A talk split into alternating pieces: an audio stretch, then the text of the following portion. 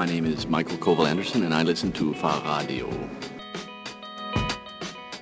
Willkommen bei Fahrradio, dem Podcast für alles, was mit Fahrrädern zu tun hat. Dies ist die Ausgabe 10, aufgenommen am 7.4.2011. Mein Name ist Hans und ich bin heute alleine bei Fahrradio. Ich bin aber nicht ganz alleine, denn ich habe ein Interview mitgebracht. Ich war auf der Fahrradmesse Velo Berlin und einen Tag vorher fand der Mobilitätskongress Metro Mobile statt. Die Keynote zum Kongress hielt Michael Colville Anderson. Sie hatte den Titel Tales from the Urban Mobile Man. Er betreibt die Sites copenhagenize.com und copenhagencyclechic.com. Nach dem Kongress haben wir uns ein wenig zu unterhalten zu Themen wie Mode und was sie mit Wahrnehmung und Respekt zu tun hat, über Vintage-Räder und warum nur wenige Menschen auf Liegerädern unterwegs sind und darüber, dass man sich entscheiden muss, was man lieber möchte, mehr Fahrräder auf den Straßen oder mehr Helme auf den Köpfen. Im Interview fällt mir auf, wie schlecht mein Englisch ist. Ich bitte darum um Entschuldigung. Nächste Woche gibt es wieder ein Gespräch mit Thomas, bei dem ich ein wenig mehr über den Kongress und die Messe berichten werde. Jetzt viel Spaß mit dem Interview. I showed my brother um, a video with um, of a talk of you for TED, um, TED in Copenhagen, I think, and he said, "Oh, that's Hugh Grant." That's a new one. My God, Hugh Grant. Funny. Does that irritate you? This is strange, I think. um, whatever. um, yeah, I think I'm just surprised. I don't know what to say. Hugh Grant. I, I didn't. I had shorter hair then, so I mean, it wasn't. Hugh Grant's known for his hair. I don't have the same hair. But um, okay. It was good that he saw the video anyway. So. Yeah, he saw it, and it was, it was that talk about the the helmet. Mm-hmm. Um, I, I come back to that later. So does it help um, looking good in um, getting um, presentations? Well, when I'm speaking at a presentation, I think uh, I think it, it, always helps to look presentable, no matter what you're doing. Um, it's not really a conscious decision that I've made, but um, when I started doing a lot of public speaking, I was just sort of showing up in my regular clothes, like you know, uh, a pair of jeans, a nice shirt, or whatever. And then I realized, you know, a lot of the crowds uh, um, that I was speaking to uh, were, you know, cyclists, you know, who were fighting for better infrastructure and whatnot. And uh, there was also politicians there. And I realized that, you know, I couldn't, you know, if I looked like sort of a sort of a subcultural cyclist, which I never really did, but if I if I if I went on the stage in a, in a suit, um, you know, maybe the politicians in many cities. Um, not so much in Germany or, or Scandinavia, but you know, in Eastern Europe and whatnot, and America, then they might they might you know give me a bit more respect and listen to what they have to say because they're used to seeing these subcultures shouting for bicycle infrastructure and, whatnot. Uh-huh. Um, and you know, politicians in suits they don't give a shit what the grassroots think. So I thought maybe, maybe I should look more presentable on stage in a suit um, uh, in order to uh, to sort of you know make the make the policymakers uh, wake up and listen. And it has actually I can't measure the effect, but I know that that I do get more you know sort of more credibility. Um, and from policymakers and whatnot um, when, when I'm standing there looking very presentable. Very funny thing today is that I thought um, I had my suit with me, but I thought, wait, I'm, I'm in Germany. Now Berlin's cool. Berlin's Berlin is Berlin. But I thought, okay, you know, this is an urban mobility conference, and I've been to many of these and bicycle conferences, and it is a kind of a geeky industry. The bicycle industry are, you know, they're not cycle chic, they're cycle geek.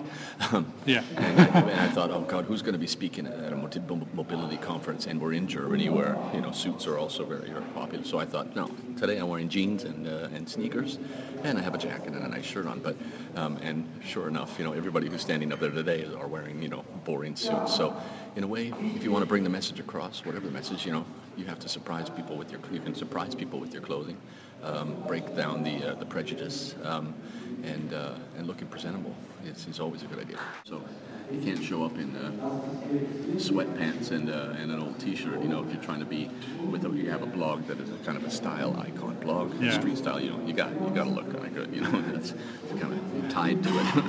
you have no choice. When you sort of take fashion as a as a vehicle for um, cy cycling. Is that something that, that, you would say is a, is a way to to make that more mainstream or to bring that to to more people? I, I think that yes, that's the case. Um, and this is what the success of cycle chic has proved. Um, you know, cycle chic is just a phrase that I invented uh, mm-hmm. to describe, uh, you know, riding bicycles in your regular clothes, your fashionable clothes, not cycling clothes. Um, uh, not even urban cycling clothes and all this shit that we're seeing on the market at the moment, just sort of your regular clothes that you would walk in. Um, because it's just a new phrase for something that has existed for 125 years. Um, you know, everybody just used to wear their regular clothes, riding bikes through Berlin or Copenhagen or whatever, you know, in 70 years ago or whatever.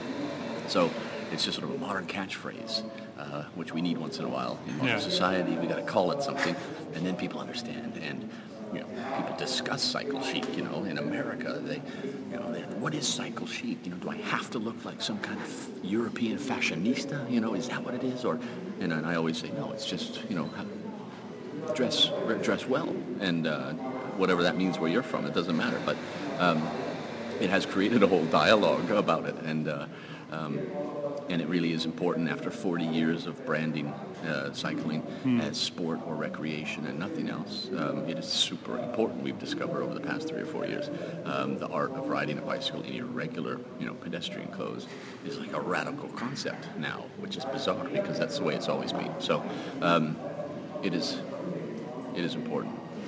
Well, there is a sort of um, infiltration by outdoor clothes. Well, they, they are wearing them for practical reasons. Mm-hmm. Most of the winter, I'll wear like a nice, uh, handsome uh, coat.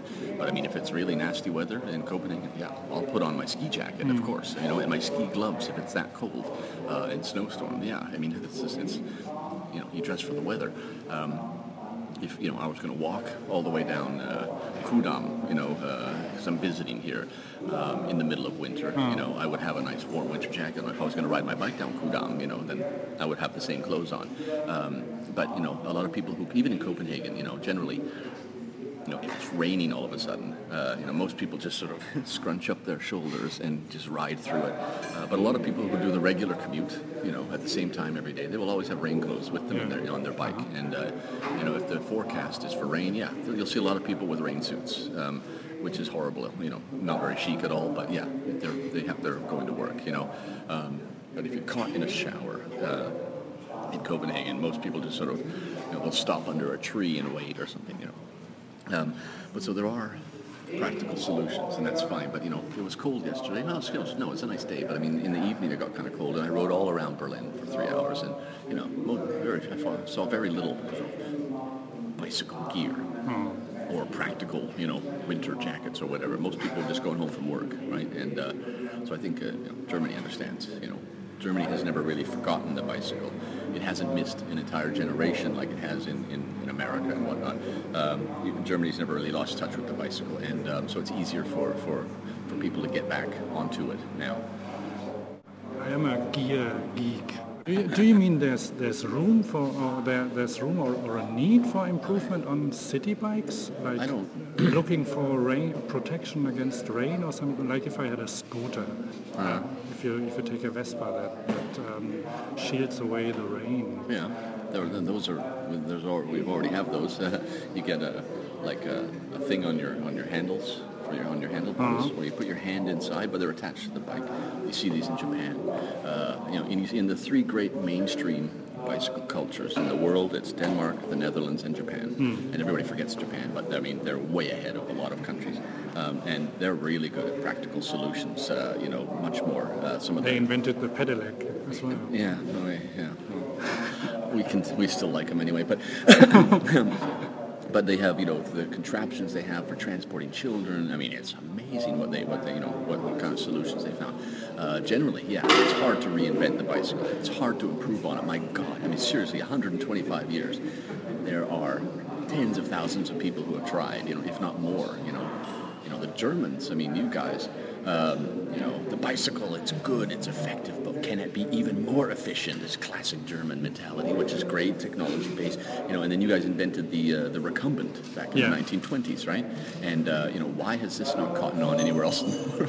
why has the recumbent not become mainstream? Because it's really just a German thing. Uh, and there's a big club in Holland as well.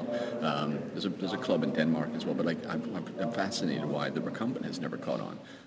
It's hard to improve upon the bicycle, and now with technology, we can see that so many people are trying. My God, the shit that's out there now, and you know what?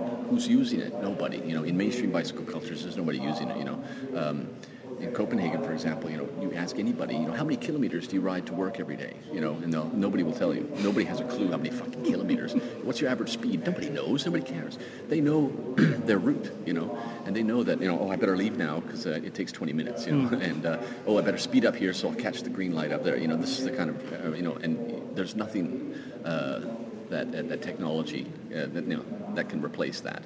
Uh, there's no technology that can replace that. That's sort of the human aspect of it. You know, oh shit, I know this red light. I better speed up now. Um, you know, I, I don't need an iPhone. There was MIT, Massachusetts Institute of Technology. Uh, we're trying to do a pilot program with the city of Copenhagen about some kind of a like an iPhone app or some kind of uh, contraption on the bicycle um, that would send you a signal if one of your friends was in the in nearby. You know, and like you know, in Copenhagen, my God, you know, do I need do I need that? No. If I want to call call my friend, you know, I'll call him. I don't need to know that he's two blocks away because I'm probably on my way to somewhere practical. It might work in, in, in cities where there's, you know, a real subculture of cyclists who, who would like to hook up with each other and stuff, you know, uh, like a like a little tribal group, that's fine. But like in the mainstream culture, I mean, you know, a lot of this technology is completely superfluous. We don't need it. Um, so that's why I, I, you know, that's why vintage bikes are so incredibly popular. People are just going right back to the basics. You know, I just got a vintage bike from the 19 mid 1950s at home. First off, no. No, Okay. I just got a, a Swedish bike from the mid 1950s last week. It has a handle on the down tube, on the on the seat tube. I saw that on Yeah. your uh, on your blog. You know, where the fuck is that? Why isn't you know? It'll now. I blogged about it. You can be sure that some bike bicycle, try. the, the the ladies' bicyclists in Holland, uh, in the Netherlands, they they have a hand. Have you seen a lot of them? Okay. No, they, No. it's just the frame. Yeah, you yeah, can, right, you can yeah. grab the frame. Yeah, it's perfect height. And my daughter has a had a has a ladies' bike, uh, a little ladies' bike, and it has a double Yeah. double frame, but you can't grab it because the chain guard is right, right, there. yeah, yeah. So it's silly. Yeah. Nobody paid attention. No. But you, if you have a stair, you have to carry the bike up there, Mm-hmm. Yeah. or down. Yeah. And the hand is great. It's a nice idea. I mean, there's a reason it was there. Yeah. There was a reason it was on bikes bikes for many decades. You know, Mm. it wasn't just like one bike Then it was a funny idea. It had a practical function. Um, so anyway, we're going to see that come back on some brands, I bet now. But uh, you know, we've tried. It's really fascinating.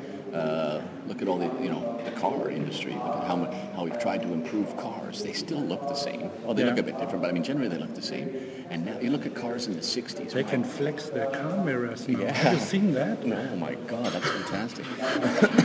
you know, and more fuel efficient, and that's fine. But like, it's still just a car. Yeah. Um, you know, and maybe you don't have to. You have to do less. It automatically locks. You know, it, it all this. It's all electronic now. Um, but really, it's still. It, it- it's still just a car, and it still does the same thing. And it's like the bicycle, you know, and even more simplistic. So, like I said, in 1900 and 1910 and all that, there were lots of crazy shit that, that there were people were trying to sell to capitalize on the boom. They disappear from his, the history books, and this is what we'll see with you know people selling urban cycling trousers. You know, they look like real trousers, but you can ride a bike in them. My God, how have we managed for 125 years without that? Um, so I have seen those, and uh, my finger was was abo- right right above the order button. I don't I don't know why. What, they look good. Yeah, but I mean, I know, mean, they were from cotton. They, they weren't really. Uh, they, they had like a Velcro fastener or something like that. Mm. you- That you can you can make them um, tighter. to I mean, a lot of them are fine. You know, they're funny ideas, but they're never going to be mainstream. You know, they're, they will. I mean, you know, so. Some friends of mine, they, they made a, a conference lately called Cognitive Cities, where they talked about smart cities and thinking cities, and people from Nokia were there and showed maps of where people were, were moving, and there are those concepts where you can um, you can locate potholes and send to your um, to your city, like tell them this needs to be fixed or fixed my road. Um, I think is some one of those Yeah. problems. We have one in Denmark in Copenhagen as well. Yeah, Yeah, same thing. And, and those open data initiatives. Is there anything um, in those um, movements that can um, help cycling? I don't know, to be honest. Um, I can't see any, any personally, I can't see what I would use any of that for, but, but data is great, you know. Data is important in, in, in working towards improving, you know, city life. So uh, I can't see any function in it personally, but I know that somebody will, you know, and maybe there'll be a whole bunch of overcomplication, but I'm sure at some point the data will be important. I think it's great, you know, and it's it's also fun, you know, Yeah, uh, to that- see like that's a that's a part of it. Yes. I've been trying to work on a on a project. Uh, well, I had an idea basically where, um, I think it was the World Cup in, in Germany, where there was some uh, some company. They had a map of Berlin online, and you could and based on mobile signals, you could see where parties were, which Yeah. squares were partying, uh, and um, and that was really kind of cool, like a pulse map of, of mobile signals. But it'd be cool in Copenhagen or in another city just to map, uh, you know, to design the program where. Um, uh, you know, we know that bicycles on average r- drive about 16 kilometers per hour in Copenhagen. So you say, right, anything moving that fast is a bicycle. Uh, anything moving slower, there's a pedestrian. Faster, that's a car. And then just being able to see the whole traffic move and just see the, the visualization live every day uh, of people people's mobile signals. We have some privacy issues in Denmark. I don't think it's actually possible to do this, but it would be And then there's uh, well, I've, I've I've been part in subcultures like I rode BMX. I was a mountain biker. I, I once had a recumbent Oh my bicycle, God. But it's over. I, I'm over that. Um, you grew up. um, do you think that hurts uh, cycling, or that that um, makes people like um, sort of stand back and um, s- makes makes them feel like they, they they don't belong to that? Those are not my people. Yeah. Why can't they as, as well? Like, do I have to be like them to, hmm. to ride on the street? Yeah, well, most people don't want to be members of, of, a, of, a, of a subculture, Yeah. or, or if they do, it's it's you know they have their group of friends, you know, and Yeah. that's you know, and um, and nobody wants you know very few regular Homo sapiens want to stand up on a soapbox. You know, uh, we prefer to blend in. Uh, this is just part of human nature. We're a flock animals, right? And that's how we function. So people who are in, in these various subcultures, you know, um, I often compare the cycling subcultures to stamp collectors. You know, completely passionate about stamps. My God, Fishing, fishing fishing as well. My God, and that's cool. You know, people need hobbies, and if they have a passion, all respect for that.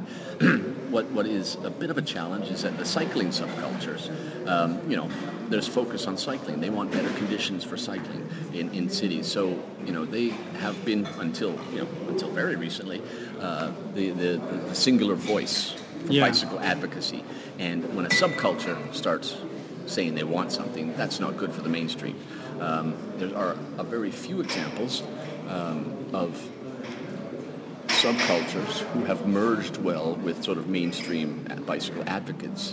Hungary is a great example. Budapest. Um, they had a strong subculture, and uh, the Hungarian Cyclist Association. They both sort of had a happy marriage, um, and they in you know they started a cycle chic blog, the Bicycle Association, and so they just have sort of a real harmony. Um, it's just everybody for the bicycle, uh, which is really makes gives them more political power. You know that there's some guys in suits and some you know homies on bikes. Um, but you know, it has more credibility. Where um, in many countries, like in America, you know, there's it's all the, the subcultures doing all the yapping, and you know, a lot of them don't want any bicycle infrastructure. You know, they only want to ride on roads, and these, you know, that's like one percent of the population. So what about the other 99 who want to ride safe on infrastructure? You know, so I've seen, and also I've seen there's been about I've seen a lot of at least the last two years, kind of a backlash, uh, mostly in America, but uh, from the the cycling subcultures of this new craze, you know. I mean, letters, you know, to the editor, you know, I've been cycling for 20 years and now all these wobbly fashionistas on their upright bikes, you know, somebody's going to get killed if they drive, they ride dangerously, you know. And there's a, you know, all of a sudden, there's a lot of the cycling, uh, cyclists from before, they think it's great that more people are cycling. You know, it's good for everybody. But there is a little, there is a group of them that, that, that that they find that we're infiltrating their, their subculture. You know, if we all started showing up at stamp collecting meetings, you know, the stamp collectors were saying, "Who the fuck are these people?" You know, I've been stamp collecting for 20 years, and now all of a sudden they're interested in stamps. You know, and so we, it, is a problem in, in some places, and uh, it's solved in other places. Um, but you know, subcultures are never have never in history been very good at, at, at marketing anything to the mainstream. So this is what we have to watch out about. There's one thing which I consider subculture, that's those critical mass um, events. What, what, what, do you think of, of those oh. critical oh. mass? I wrote an article on Copenhagenize uh, about three years ago oh, sorry. now. Uh, no, that's okay. but I mean, where I, I, call it, I say critical miss or critical mass, where I criticize it. it. it. doesn't win any hearts and minds in the way that it's performed in, in many cities, in mostly in America. Mm. Uh, it started in San Francisco, and San Francisco really is the Berlin of America. It's a kind of a funky town. You can do crazy ass shit like that. Um, and then it started spreading around uh, to other cities where it was, you know, really not very uh, well received. Um, and it, it is a subculture, you know, protesting yeah. basically. Um, and if a driver is on his way home, you know, for dinner to his family, and, and, and the, the bridge is blocked by these, you know, these strange-looking people. If you think about, like, you know, he can't reflect himself in them, you know. we're not winning any hearts and minds. We're not converting him to be a cyclist, which is the goal of mainstreaming all this. Um, so it is very, very, um, you know, uh, in-your-face approach. Um, um, the way that it's been done, but a lot of people, and so I don't, you know, it's it's it's bad bad marketing for cycling. Mm-hmm. But then there's a lot of places that have just adju- adjusted it. Um, they called it critical mass in Prague, uh, and now they call it something else. I think it's just bicycle ride in Czech, uh, because they didn't want to associate themselves with yeah. critical mass. It's a bad brand. Um, in Budapest, they call it critical mass, but it's it's it's you know it's the people. It's like you know between 20 and 80,000. I think the record is 80,000 in, in, in uh, the critical mass in, in Budapest mm-hmm. a couple years ago. I was in one last year with 20,000 people. It's amazing. It's just regular, lots of lots of roadies and shit, but it's also like uh, you know just just regular people going for a bike ride, and um, that's positive, you know. And, uh, and then you see it in in America. They sort of have that more you know aggressive um, subcultures, which which you know have, are really shooting themselves in the foot and screwing up everything for the rest of us. But um, so if you do it right, like a celebration of the bicycle, you know, then you're going to win hearts and minds. If you uh, you piss off motorists uh, and, and, are uh, aggressive, you're not. Um, then, then, there's that um, the um, the thing that um, whatever um, means of transport you're using, you you change your personality. If you're in a car, you you have a you have a pedal and you push on it, and you're fast, and bicyclists are in the way. Mm. If you're on a bicycle, pedestrians are in the way. Yeah. And if you're a, in um, if you're a pedestrian and you have a pram, well, cars again are yeah, in yeah. the way. well, actually, uh, mothers with prams, you know, if you're a pedestrian, it's the mothers with prams you have to watch out yeah. for. in Copenhagen, my God, they're like tanks, you know. Yeah, I mean, yeah, there is a hierarchy, and pedestrians are always, you know, at the bottom of it, and have been for, you know, uh, you know since bicycles and cars were invented. Um, I think uh, solving the problem is getting more regular people, on, you know, onto bicycles, more mainstream. Um, you know, if I cycling around in New York, you know, I was seriously the only person in New York that day stopping at red lights on a bicycle, you know, and um, but I did it anyway because I thought that's that's sending positive messaging. More regular people on the bikes, you know, the more people who obey the very basic uh, etiquette rules, uh, traffic rules in a city, you know. And um, at no point riding around for three hours yesterday was I worried about cars. It was really like being in Copenhagen in that, in that uh-huh. sense. I, I, I, trusted the German drivers and the, drain, the German tr- driving training, which is just as intense as it is in Denmark. You know, it takes a long time, costs a lot of money to get a license wow, it was really a calming effect. Uh, some taxis, and that's the problem. In Copenhagen, is taxis uh, blowing down the bus lanes, but generally they had a. It was a good. You know, I was never. It was really quite a nice experience um, when I was in bus lanes and stuff. So. Um, more people onto bicycles, more regular people, um, and then you know the uh, the very simple etiquette uh, falls into place. If you have a job, you're nice to your coworkers, even if you don't like them. Mm-hmm. Otherwise, you know, and that's it's so easy just to be pissed off at a machine with, with just a glimpse of a person, right? And it's easy to sit in a car and, and, and think the whole world's against you. This is simple. This is all over the world. But I mean, you know, regular people generally, you know, all the people I was riding around Berlin with yesterday, uh, um, you know, we all stopped at red lights A couple of people blew through. I blew through a couple of red lights when there was no cars and no pedestrians Yeah. on a narrow street, you know, where there's no cross traffic. I mean, yeah, of course, um, easy. But I mean, you just, you just civilized, like it's like they're your roommates or your job mates, right? The more regular people on the, you know, citizen cyclists, the, the easier it becomes. You know, there's still people bitching about you know cyclists in Copenhagen. They've been doing it for 125 years, and they're still going on and on about it. But um, you know, it's not a problem. You know, visitors who come to Copenhagen, you know, from other countries, go, "Oh my God, how well behaved! Everybody stops for the red lights, and everybody is just rides nice and easy and takes care." And it's true, you know, really, if you look at it. But uh, if you're living there, you know, it's like, oh, they're taking over the world. Those bikes, you know. It's usually old people who complain, right? But anyway, so Okay, Last question. Yeah. Helmets. Should I wear one? Should I? Uh, If- should there be? Uh, should it be mandatory? Uh, Is it? Is it? Is it safe? Uh, safer than riding without? That's a lot of questions. Uh, if wearing a helmet keeps you on a bike, that's great. If not wearing a helmet keeps you on a bike, that's great. That's what it's all about. That's the official, uh, the official response from Copenhagenize. but with that said, I mean the ADFC here in Germany, cyclist federations all around Europe. I mean they are against promotion of helmets. They're completely against mandatory helmet laws because all of this makes it look like cycling is more dangerous than it is, and we do not, we cannot afford uh, to have people stop cycling. We need to have a lot more people cycling, and we've seen from all over the world that, that, that promotion of helmets and helmet laws uh, fewer people cycle. Um, then there's the whole technical ball game. Uh, is there anywhere in the world where helmets have been proven to help? Um, uh, a helmet is not designed to save lives. Uh, a helmet is designed for a fall, simulating me as a pedestrian falling and bumping my head. Um, helmets in, are not even tested for, for impact on the sides or the front or the back, only on a, a really lovely little circle right on the crown of your head. So uh, they're not tested with a body in them. So like, you know, they just smash a helmet down onto the in the laboratory, fine. But if a, if you have 80 kilograms of body twisting and turning, uh, they don't test it for that. Um, so it really is a, you know, follow the money question over the past 20 years. Um, there's good money in it from the American uh, companies who make them. Um, you know, so it's it's a big it's a it's it's a hornet's nest really. Uh, I just think that at the end of the day, when there's no conclusive scientific proof, there's some proof that says they help. There's some that say that doesn't. when there's no conclusive scientific proof, we shouldn't be promoting anything at all. Um, especially when when uh, we risk uh, scaring people off of the bike. You know, Australia with their mandatory their promotion and then their mandatory laws, they, they killed off regular people on bicycles. I But mean, for sports, it's okay. I don't give a shit what people do in sports. it's, it's it's it's risk perception. You know, if Yeah. uh, um, you know uh, if, if, if you're going to go mountain biking, you know, yeah, there's a lot of branches hanging there, so you might want to protect your head against some smacks on the head, right? Um, I just think it's you know people knowing about what helmets are designed to do uh, and their limitations as well. I mean, there's studies that show you have a higher risk of brain injury with a helmet on. You have 14% greater chance of getting into an accident with the helmet on because you feel overprotected. Uh, so you drive a bit crazy, ride a bit crazier.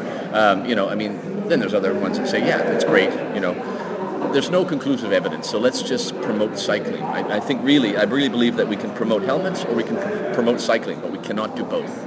Um, and I've made my choice uh, about what I want to promote. I want to promote cycling. Um, so you know, do what you want, but uh, I think it's just really important to know both sides of the issue. Informing informing the public is not a bad thing.